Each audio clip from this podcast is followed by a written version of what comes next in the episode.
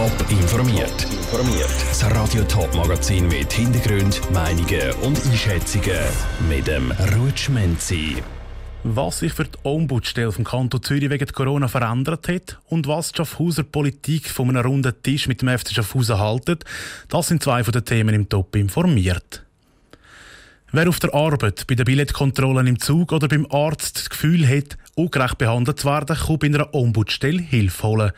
Letztes Jahr sind mit der Corona-Krise für viele Leute aber ein Haufen neue Sorgen im Alltag dazugekommen, auch im Kanton Zürich. Die Vivien Sasso hat vom Ombudsmann vom Kanton Zürich, Jürg Drachsel, wissen, wie er auf das letzte Jahr zurückschaut.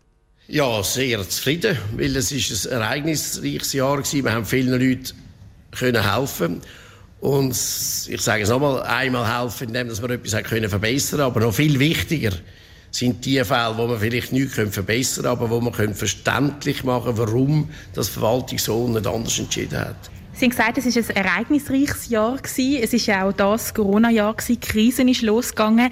Inwiefern haben Sie das auf der Ombudsstelle gemerkt?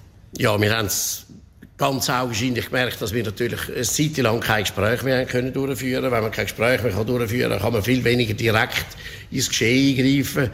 Das war sicher frappant gewesen. Für uns ist das ein Nachteil, ein grosser Nachteil. Grundsätzlich haben wir aber alles können über das ganze Jahr durchziehen, auch über das Corona-Jahr. Wir haben einfach gemerkt, es viel weniger Fälle gegeben vom ZVV, weil die Leute tatsächlich die sind.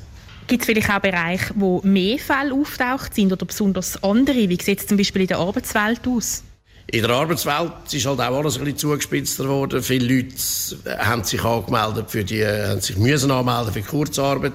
Viele Leute haben, äh, gerade aus dem Gastrobereich, haben Entschädigungen eingefordert und wenn Sie mal die Formulare anschauen, also ich habe mal so Formulare gesehen, die die Wirte haben müssen ausfüllen Es ist also nicht so ganz easy, oder? Und ich begreife, dass einer dann verrückt wird, wenn man zwei Monate auf etwas wartet, nichts hört und dann heißt dann vielleicht nach zwei Monaten, äh, das hätte man noch müssen anreichen, das hätte man noch müssen anreichen. Aber das sind wirklich wenig Fälle gewesen. Im Großen Ganzen hat sowohl die Finanzdirektion wie auch die Volkswirtschaftsdirektion mit dem wirklich sehr großen Druck, mit dieser sehr großen Enge infolge Corona, ist sie sehr gut umgegangen. Der Ombudsmann vom Kanton Zürich, der Jürg Drachsel, im Interview mit der Vivien Sasso. Wie die Zürcher Bevölkerung auf der Ombudsmann während dem Corona-Jahr gewirkt hat und welche Probleme sonst noch etwa die vorkommen sind, gibt es zum Nachlesen auf toponline.ch. Der Plan der St. Galler Regierung war eigentlich ganz einfach gewesen. Vier Spitäler gehen zu, fünf bleiben offen. Das ist Theorie. In der Praxis ist der Plan aber ein bisschen komplizierter. Referenden, Übergangslösungen, Ausbauten und ein Volksentscheid aus dem Jahr 2014 machen der eigentlich einfach Plan ein Stückchen komplizierter.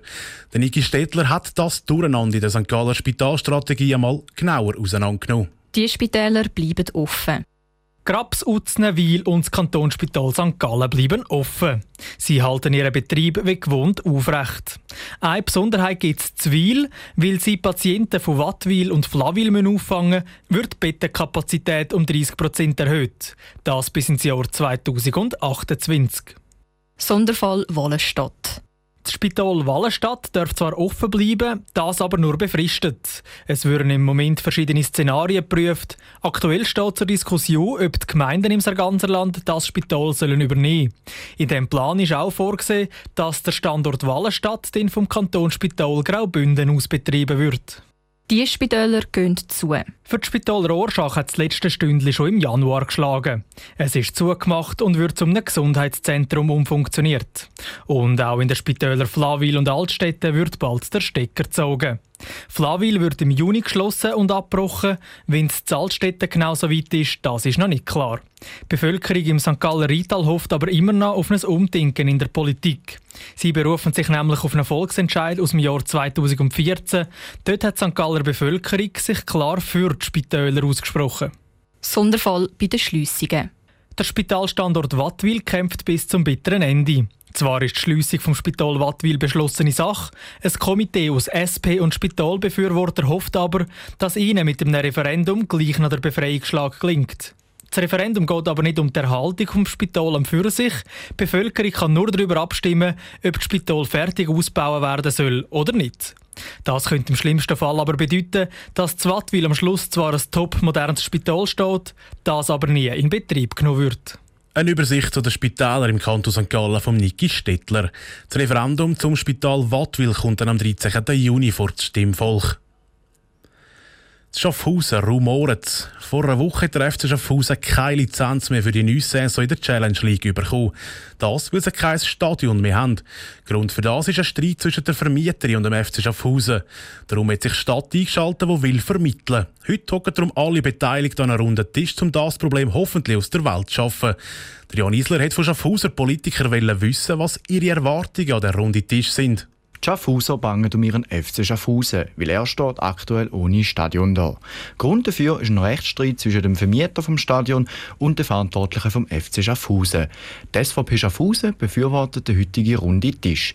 Der Walter Hotz, Parteipräsident der SVP Schaffhausen, erinnert sich noch gut an die Abstimmung. Wenn ich seinerzeit bei der Abstimmung immer gesagt habe, wo es darum gegangen ist, dass sich die Stadt mit 2 Millionen Franken mit einem AV-Perdi-Beitrag beteiligen und eine jährliche Beteiligung, wie es rausgekommen wäre, die 2 Millionen hätten sich jetzt in die Luft aufgelöst. Trotzdem findet er, dass diese Angelegenheit eher privat ist, zwischen dem FC Schaffhausen und der Vermietergesellschaft. Eigentlich müsste sich da die Politik nicht einmischen, weil das ist ja etwas, wo private Firma und die Betreiber wo das Stadion gemietet haben. Auch die GLP Schaffhausen begrüßt den runden Tisch. Für den Parteipräsident Christoph Hack wäre seine Stadt ohne ein Fußballstadion unvorstellbar. Wir erwarten sicher, dass eine gute Lösung gefunden wird für den FC Schaffhausen, aber auch für die Stadt und dass die Situation entschärft wird mit der Nichtverteilung von der Lizenz, sprich kein Stadion zu haben für den FC Schaffhausen. Aber auch er hängt mit der SVP ein und findet die Angelegenheit eine, die auf politischer Ebene nichts zu suchen hat. Also wir sind der Meinung, das ist ein privates Projekt, es ist ein privater Verein.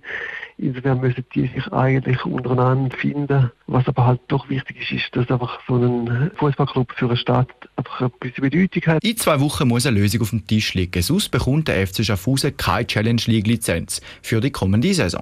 Der Beitrag von Jan Isler. Sollte der FC Schaffhausen trotz dem runden Tisch nicht mehr im neuen Stadion können shooten, dann soll er ins alte, auf Breite zügeln.